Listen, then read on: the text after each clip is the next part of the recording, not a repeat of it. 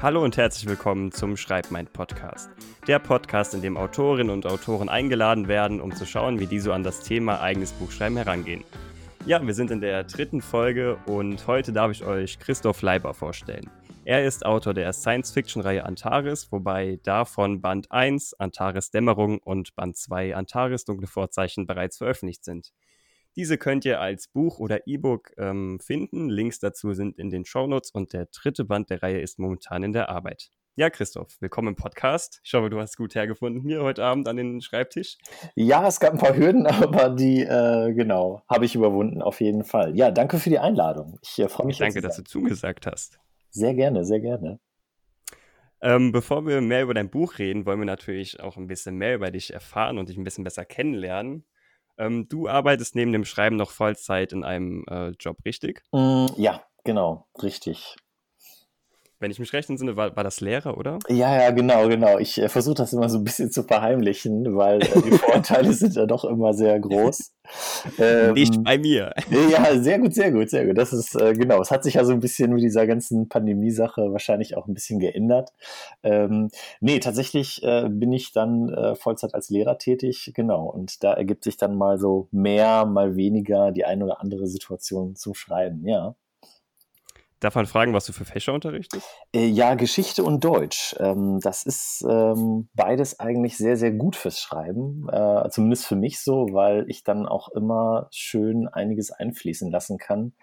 Äh, gerade für Deutsch natürlich dann so ein bisschen, wenn es ans eigene Lektorat geht und Geschichte ach ja, die ganzen historischen Zusammenhänge, Politik, das ist ja alles ein, ein großes Feld, was, was sich sehr gut ergänzen lässt und was auch sehr, sehr viel Stoff äh, hergibt für diverse Handlungsstränge, Konflikte und äh, interessante Persönlichkeiten.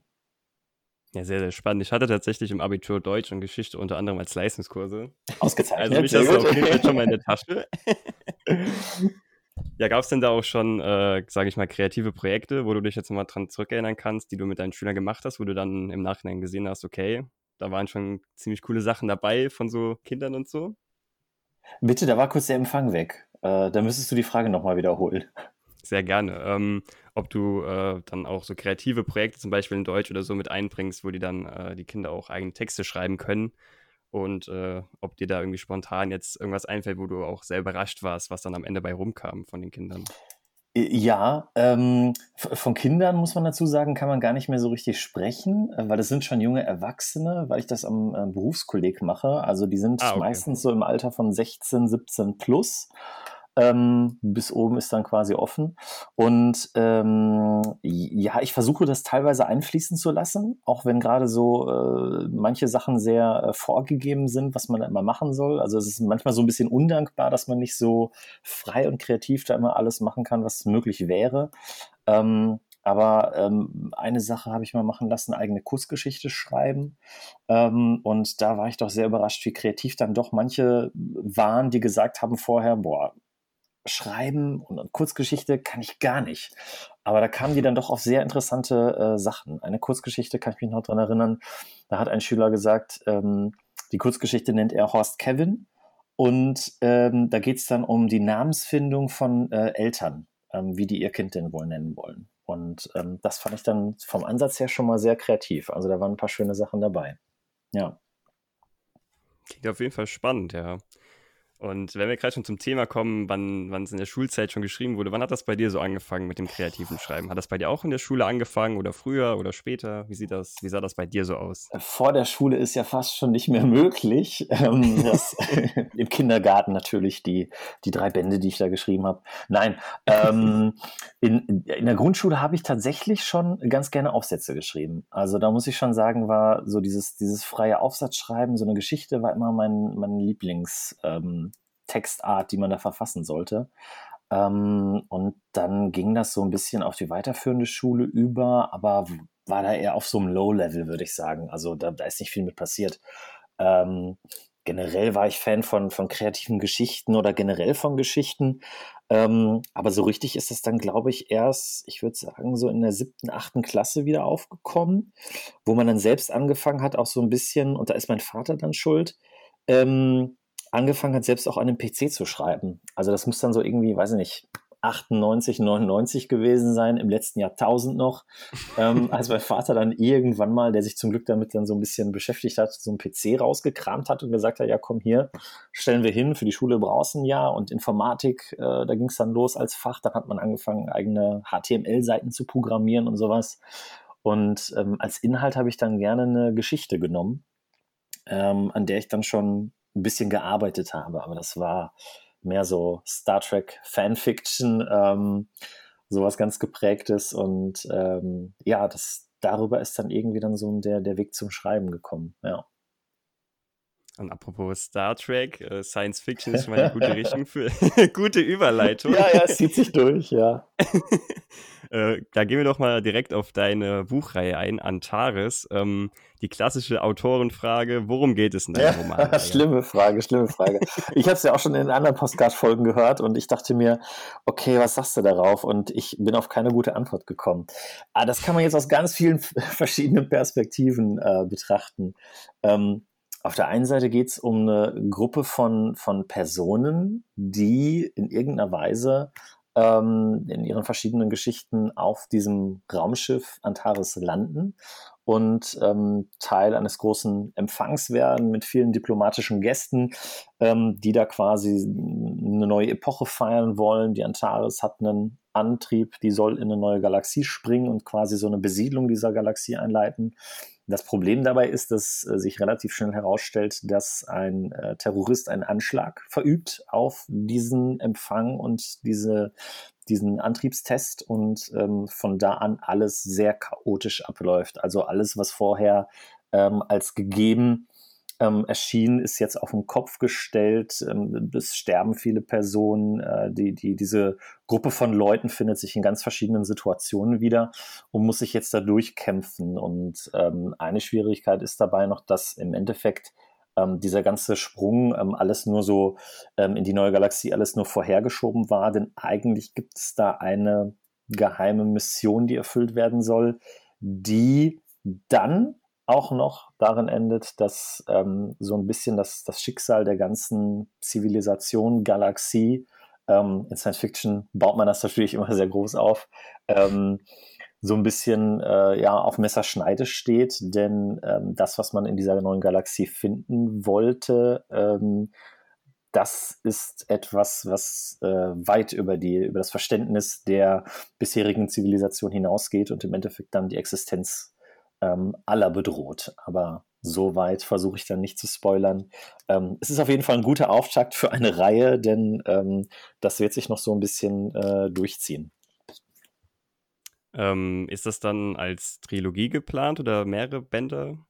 Ich habe ja das äh, Problem, äh, wenn jetzt Schüler das hören sollten, werden die lachen. Ich äh, manchmal, wenn ich so ein bisschen ins, ins, ins Schwafeln komme, ich kann, ich kann zu ganz vielen Themen kann ich ganz viel sagen und ich kann mich schlecht kurz fassen manchmal. ähm, das ist ähm, ja, und deswegen eine Trilogie wäre zu kurz gefasst. Also ich habe wirklich ähm, Bock auch und äh, will das auch einfach so komplex wie möglich gestalten, ähm, da wirklich eine ganze Welt draus zu basteln und die soll dann ähm, ja sich nicht nur auf drei Bände beschränken, sondern eigentlich wirklich eine ganze größere Reihe werden. Also da ist erstmal kein Ende geplant.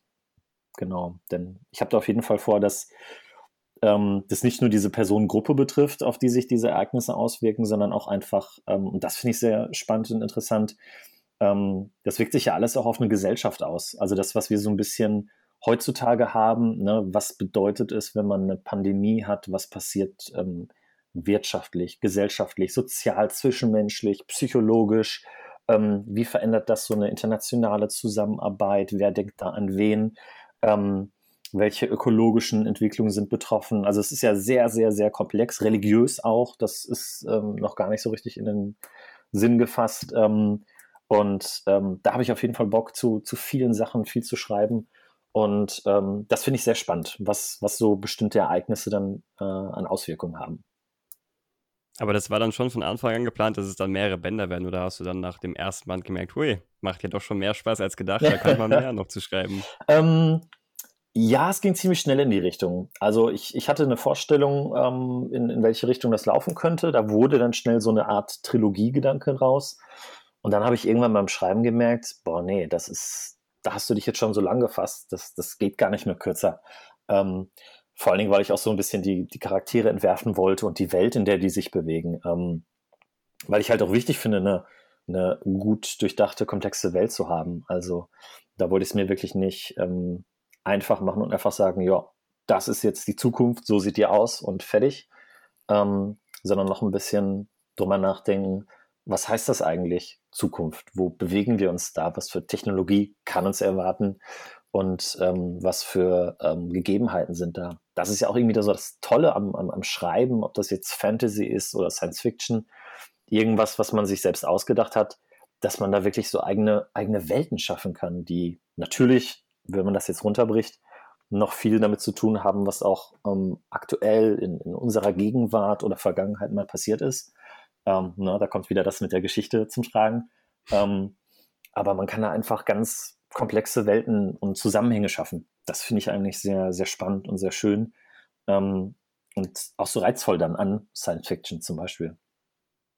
War dann äh, das Genre Science Fiction auch als erstes da für diese Buchidee oder was war zuerst da? Charaktere, Handlungen? Äh, ja, witzigerweise, ähm, eine Anekdote aus meiner Kindheit war im Endeffekt, ähm, ich habe einen jüngeren Bruder und ähm, der ist gar nicht so weit entfernt vom Alter von mir. Ähm, und wir haben ganz viel mit bestimmten äh, Bauklötzchen gespielt immer. Ähm, und äh, freakigerweise muss ich sagen, ähm, habe ich irgendwann mal angefangen, ähm, wir, wir haben dann irgendwie uns Raumschiffe gebaut aus diesen Klötzchen und damit dann rumgespielt. Und ähm, ja, haben dann auch Geschichten gespielt, die wir dann beim Spielen erfunden haben. Und freakigerweise habe ich dann irgendwann angefangen, so eine Art Tagebuch zu führen, also diese Geschichten mitzuschreiben.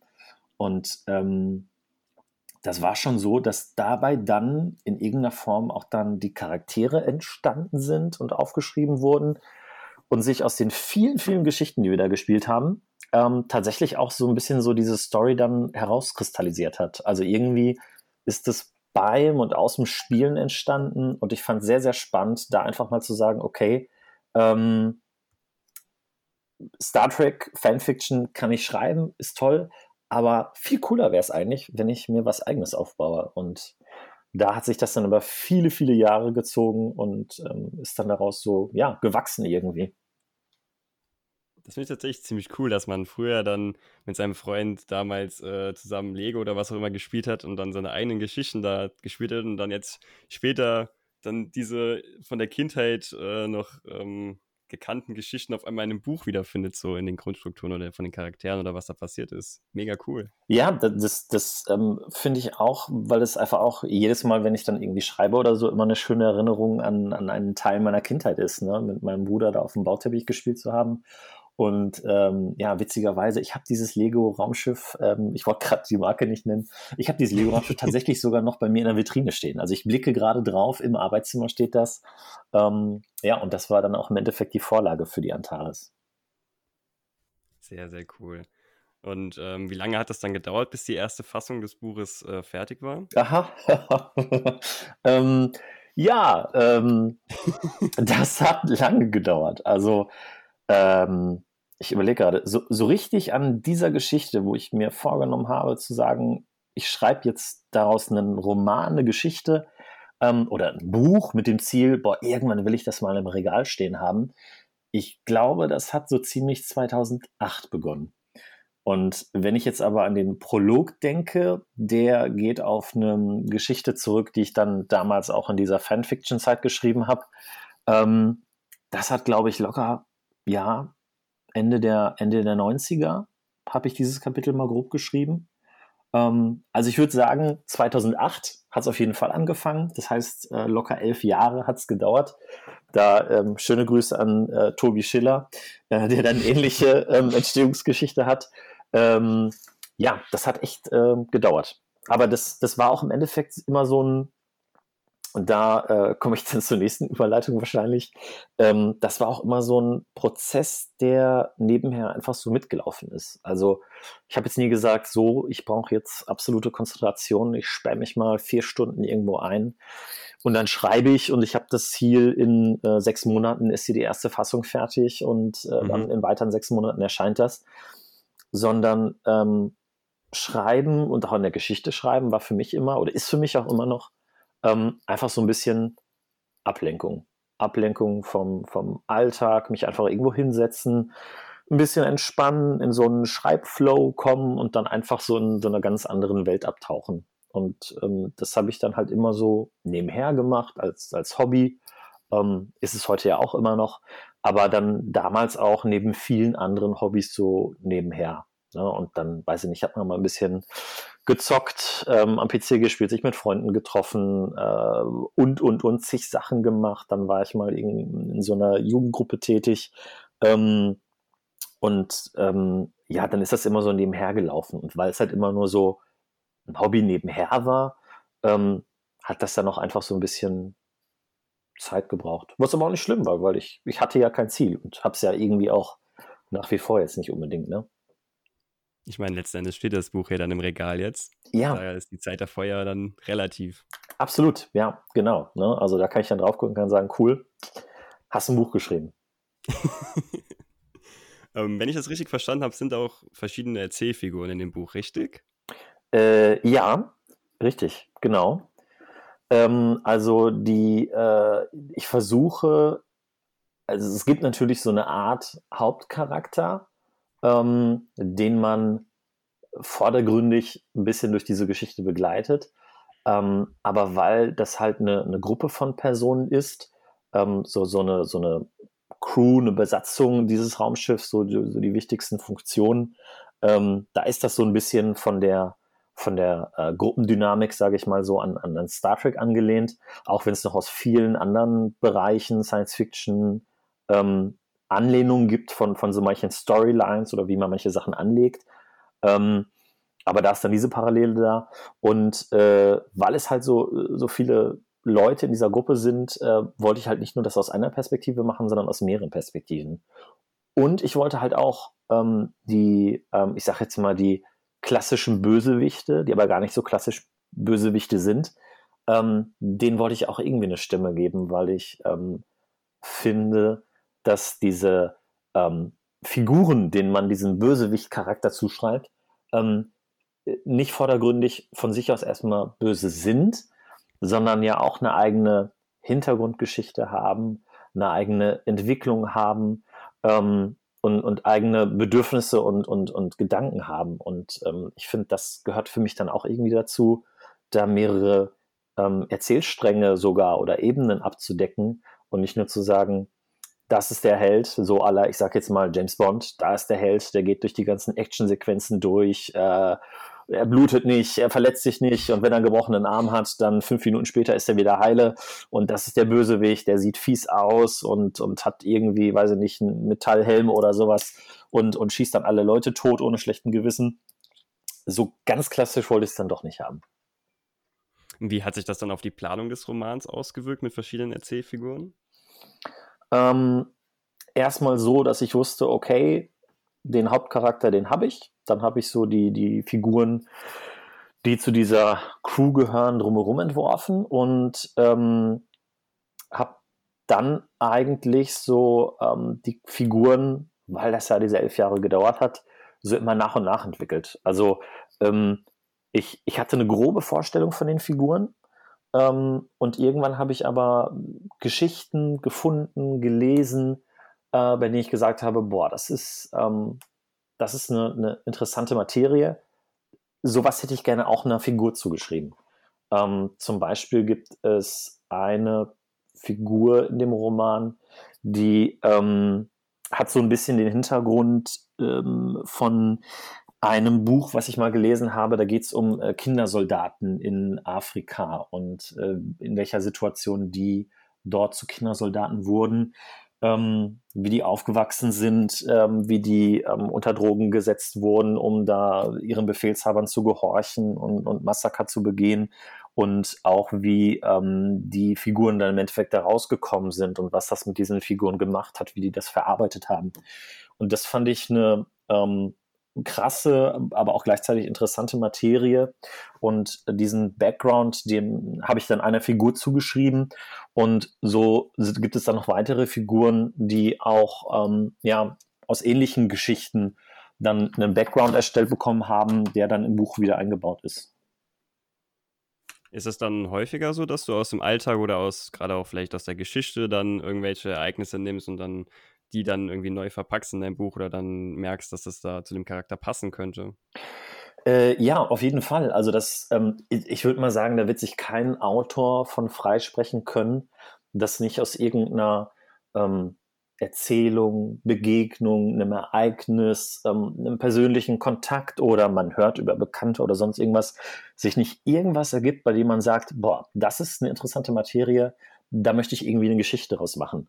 Ob das jetzt irgendein Liebesroman ist, ob das jetzt irgendwie Fantasy ist, ähm, man braucht sich nur mal bei äh, Game of Thrones angucken, diese, diese sehr berühmte Szene mit dieser Bluthochzeit. Ähm, die geht ja auch auf, auf, eine, auf eine Stelle zurück, ich kann es jetzt nicht mehr genau sagen, ähm, ähm, in, in dem, im, im, Mittelalter in Großbritannien, da gab es dann irgendwie zwei Häuser, weiß ich nicht, Tudors und keine Ahnung was, da müsste mich jemand jetzt aufklären oder verkorrigieren, der sich da in, in dem Bereich besser auskennt.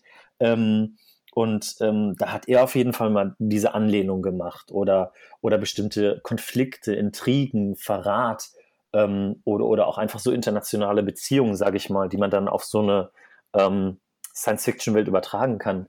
Ähm, da, sind, da sind zuhauf Vorlagen da, wo man sich auf jeden Fall mal hier, mal da und da mal wieder dort ähm, bedienen kann und wo man einfach sehr gut was zusammenstecken kann. Also das eine, deswegen mag ich einfach Geschichte und Politik ähm, einfach sehr und das ist ein sehr interessantes Feld, weil man da gerade sehr, sehr, sehr viele Vorlagen hat, was man da nicht alles machen kann. Ja.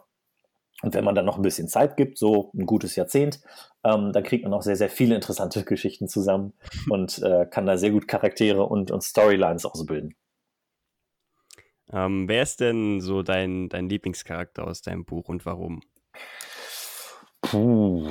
Ähm, kann ich gar nicht so richtig sagen. Also den Lieblingscharakter gibt es nicht speziell, weil ich einfach für, also generell als Autor ist das schwierig, ne? weil man irgendwie ja mit, mit jedem Charakter so ein bisschen äh, verbunden ist oder so ein bisschen Herzblut reingesteckt hat, auch um den entstehen zu lassen. Ähm, die Hauptfigur, dieser John McIntyre, der liegt mir sehr nah, weil ähm, ich, ich da natürlich auch vielleicht so ein paar Elemente reingesteckt habe, die, die äh, ich mir selbst zu eigen machen würde. Ähm, dann ähm, Val Kellari, das ist äh, der Wissenschaftsoffizier vor Ort, der hat diese Hintergrundgeschichte bekommen, von der ich gerade erzählt habe. Das finde ich super spannend, hat aber auch noch ein eine sehr religiöse Komponente, die damit einspielt, ähm, weil sie von einem Planeten kommt, der ja in einer Art Bürgerkrieg aufgerieben wurde und wo die ähm, diese, ich sage jetzt mal, diese interstellare Föderation, in der sich dieser ganze geschichtliche Rahmen da bewegt, ähm, den Planeten so hat links liegen lassen, mit dem Bürgerkrieg alleine gelassen hat, ähm, weil der einfach keinen großen ähm, wirtschaftlichen Wert hat. Ja, also ähm, als aufmerksamer Zuhörer oder Verfolger auch von politischen Themen wird man da jetzt schon massiv Anlehnungen an unsere Gegenwart entdecken. Ähm, und äh, den, äh, ja, den in Anführungsstrichen Bösewicht, ähm, dessen Namen ich jetzt nicht nennen werde, weil das auch noch eine äh, Sache ist, äh, die erst später im Roman eine Rolle spielen wird. Ähm, den finde ich auch sehr interessant, weil der eigentlich auch so eine gewisse Entwicklung ähm, in, in der Reihe ähm, haben wird. Also das, ähm, ja, ich bin dann eigentlich mehr in die Geschichte verliebt als ähm, in die einzelnen Charaktere. Also das, das große Ganze macht es irgendwie aus. Also man merkt auf jeden Fall, dass du in die Charaktere sehr, sehr viel reingesteckt hast. Ähm, Gab es da irgendwie so wie so ein, so ein Steckbrief, den du da als Vorlage genommen hast? Oder hast wie, wie bist du da vorgegangen, als du die Charaktere gebaut hast? Ähm, das war ein Prozess. Also ähm, witzigerweise, wenn ich jetzt so daran denke, wie ich jetzt seit ein paar Monaten bei, bei Instagram bin und hier und da nochmal irgendwie mich mit Autoren vernetze, das hatte ich alles vorher ja gar nicht. Und ähm, auch, ich würde mal sagen, Autor sein oder schreiben, auch in so einer Geschichte, das ist ja jetzt nichts, wo man jetzt irgendwie mal so nebenher was mitbekommt, wenn man nicht sagt, oh ja, das möchte ich jetzt machen und ich besuche dafür einen Kurs oder sowas. Also das hat sich alles, wenn man so will, autodidaktisch als Prozess ergeben. Und ähm, ich bin da einfach total ungeplant rangegangen. Ich, ne, ich habe mir die so nach und nach zusammengestellt über die verschiedenen Jahre ähm, und habe das dann irgendwie so wachsen lassen. Und ich werde auch bestimmt teilweise die Übersicht verloren haben, welchem Charakter ich da nochmal welche Eigenschaft äh, gegeben habe. Also ich äh, beim Lesen, ähm, wenn ich Texte überarbeite oder wenn ich mir den Roman nochmal schnappe und nochmal so überfliege, dann entdecke ich manchmal auch wieder neue Sachen, bei denen ich sage, ah ja, stimmt, äh, der Charakter wollte ja das und das sagen und der hat ja die und die Einstellung gehabt. Also manchmal ist es schon so viel, ähm, dass ich mir mal besser vorher Sachen ähm, aufgeschrieben hätte, ähm, die ich dann im Nachhinein wieder suchen muss. Aber Nein, so ähm, die, die Grundcharaktere habe ich eigentlich so entwickelt, dass ich die meistens dann im Kopf entwickelt habe. Also, weil man die schon so lange mit sich rumträgt, ähm, ist da so viel gereift und dann doch mal hängen geblieben, dass ich wirklich sagen kann, okay, die Person die Einstellung, die Person hat das Schicksal und die Person ähm, hat den und den, die und die Grundeinstellung und dann ähm, ergibt sich daraus dann irgendwie ähm, der Rest und der Rest kommt dann manchmal beim Schreiben. Das unterscheidet sich aber jetzt von dem ähm, ja, Autorendasein bei ähm, Instagram, würde ich sagen, weil ich jetzt nochmal so einen zweiten Prozess durchlaufe. Also ich habe das Gefühl, ich durch das Vernetzen, durch das Austauschen mit anderen und teilweise auch viel, viel erfahreneren ähm, Autoren oder Autoren, ähm, die sich gerade parallel auch auf dieselbe Reise begeben, ähm, lernt man irgendwie nochmal ganz viel dazu. Also was so Plotten angeht oder wirklich Charaktere entwerfen oder so eine Geschichte ähm, planen. Also ich würde sagen, dann, da entsteht jetzt gerade der dritte Band noch ein bisschen anders als Band 1 und 2. Hol uns da mal ein bisschen rein, was hat sich so in deiner, deiner Struktur da verändert? Was hast du da dazugelernt? Ähm, also erstmal habe ich für mich herausgefunden, ähm, dass ich definitiv erstmal so, eine, so einen groben Plot schreiben muss, ähm, in welche Richtung das Ganze geht. Ähm, dass ich wirklich gucken muss, okay, ähm, wo möchte ich starten und wo möchte ich am Ende von so einem Band sein. Ähm, dann muss ich auch jetzt natürlich gucken, bei so einem dritten Band und gerade bei so einer Reihe ist das jetzt besonders interessant, finde ich. Ähm, ich habe ja jetzt etablierte Charaktere. Also das, was jetzt in Band 1 sehr viel Platz eingenommen hat, nämlich zu gucken, wer sind die Charaktere, woher kommen die, was haben die für Interessen, ähm, da steckt ja sehr viel in Band 1 drin. In Band 2 steht dann eher die, die Action im Vordergrund. In, in Band 3 ähm, gibt es ähm, eine Mischung aus, aus Action und ähm, die, die Story kommt massiv voran dadurch. Ähm, ja, und für Band 3 muss ich jetzt da gucken, okay, was passiert jetzt mit den Charakteren? Also wo stehen die eigentlich am Ende von Band 2 und wie entwickelt sich das Ganze weiter? Wo, wo, wo, wo möchte ich die haben am Ende? Ähm, oder wo sollen die sich einfach auf, auf einen Weg begeben, der dann vielleicht nochmal zwei, drei Bände überspannt, bis die irgendwo wieder zusammenführen. Also da kann man jetzt ganz viele Möglichkeiten haben. Und ähm, deswegen war für mich halt der Plot wichtig, dann zu gucken, welche Charaktere habe ich in dem Plot und um dann zu gucken, ähm, an welcher Stelle im Plot kommt welcher Charakter vor und welche Entwicklung soll der in diesem Band durchlaufen. Und da habe ich für mich zum Beispiel festgestellt, das war so ein Ergebnis aus der Arbeit an Band 1 und 2.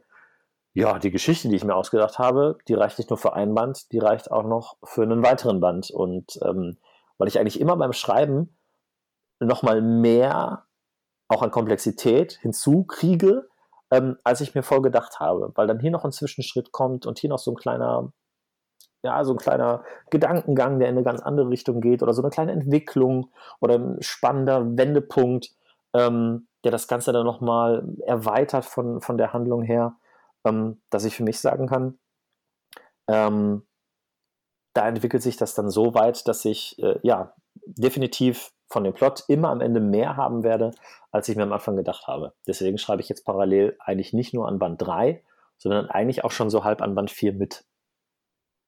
Okay. Und ähm, hast du dann da irgendwelche Strukturen, wie jetzt zum Beispiel so eine Drei-Akt-Struktur oder was es da alles gibt? Oder bist du dann so, du hast diesen Plot und schreibst ihn so, wie, wie du denkst, dass der, oder wie du von deinem Gefühl her sagst, dass, dass das so sinnig ist und passt?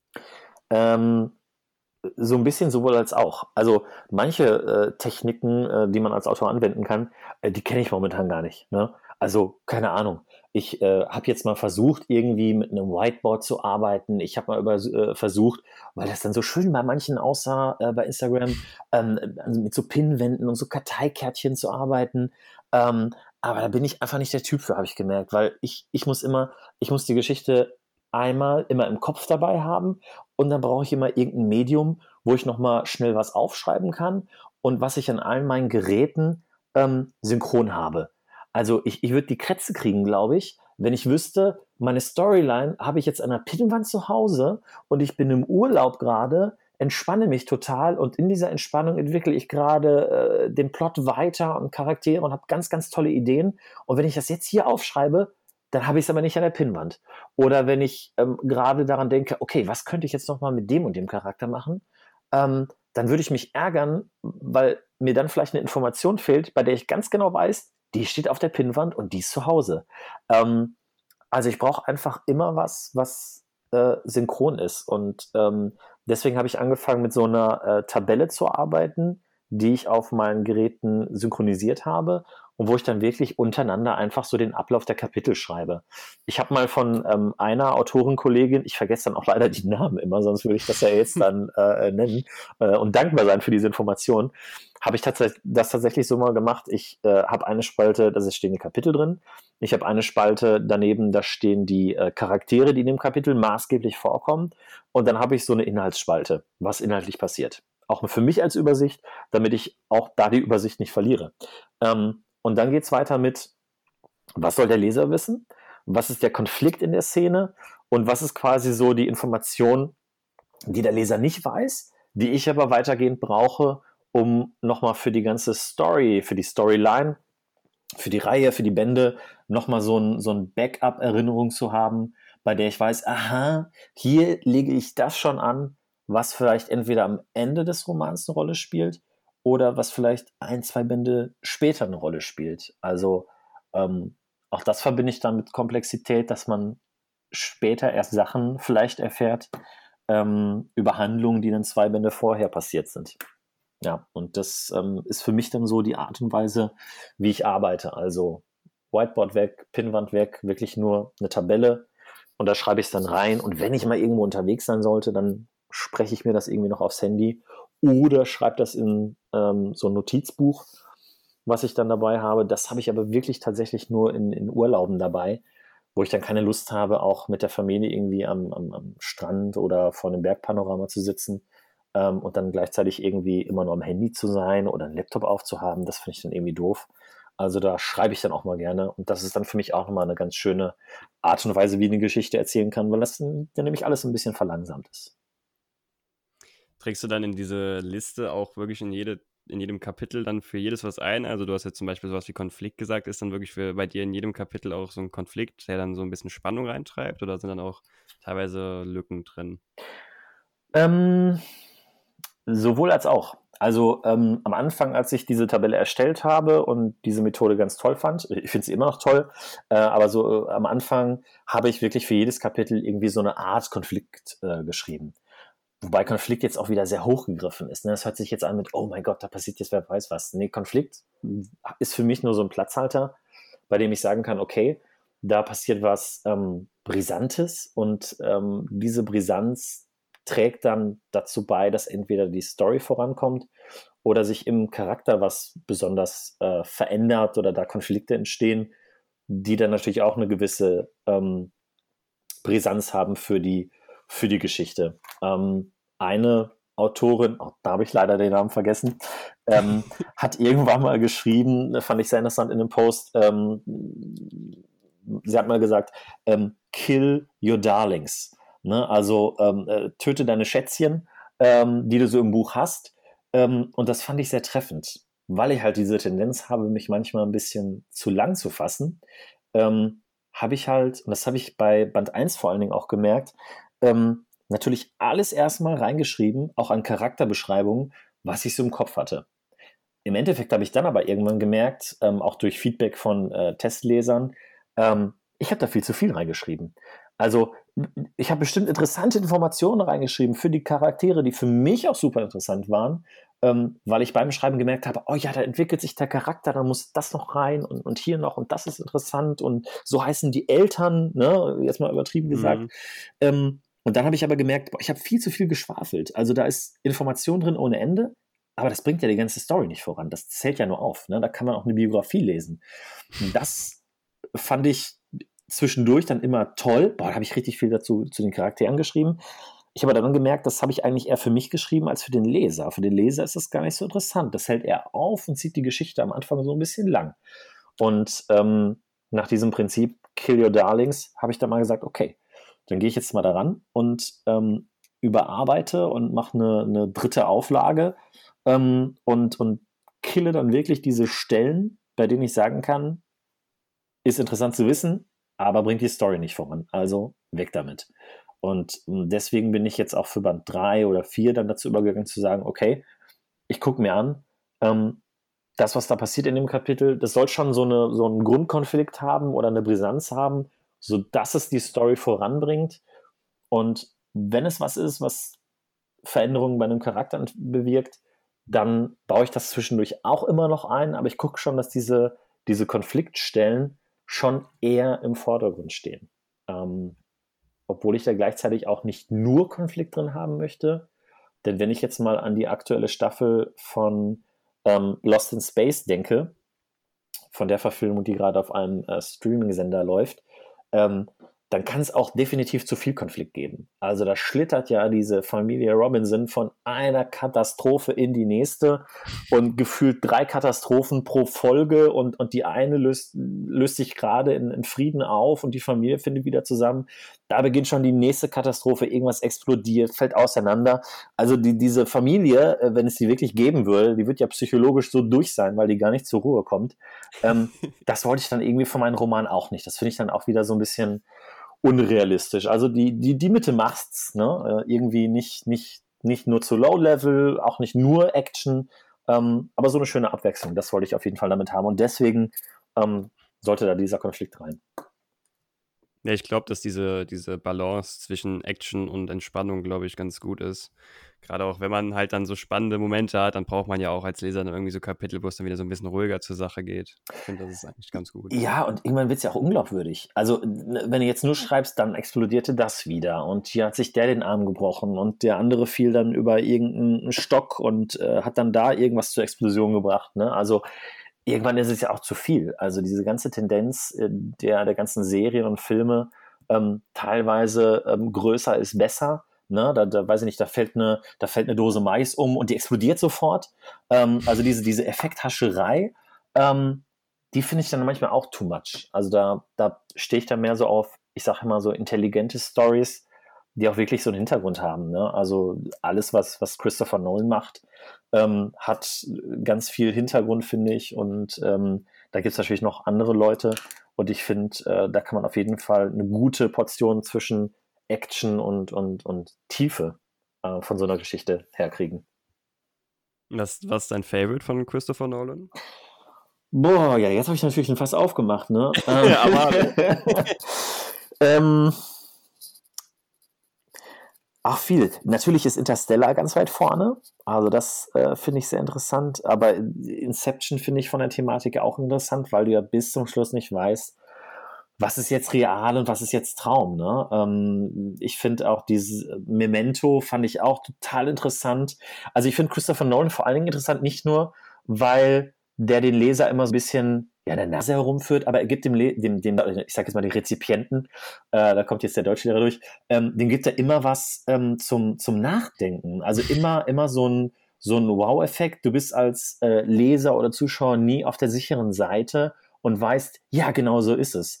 Und diese, diese Mehrdeutigkeit von, von Erzählungen, von Charakteren, Handlungen oder Geschichten an sich, das finde ich spannend. Also so, da habe ich auch Lust, so eine Story auch zu erzählen. Und, und ähm, deswegen habe ich manche Charaktere auch so angelegt, dass du jetzt nicht explizit sagen kannst, das ist der Gute und das ist der Böse. Weil nimm andere Umstände, dann ist die Handlung eines guten Menschen vielleicht etwas Schlechtes oder die Handlung eines schlechten Menschen vielleicht etwas Gutes. Und das finde ich eigentlich vor so einem Szenario, was sich dann in der Reihe ergibt, sehr, sehr ähm, spannend und interessant, weil ähm, wie viele Menschen sagen von sich, ich bin, ich bin absoluter Menschenfreund und ich, ich mache nur gute Sachen.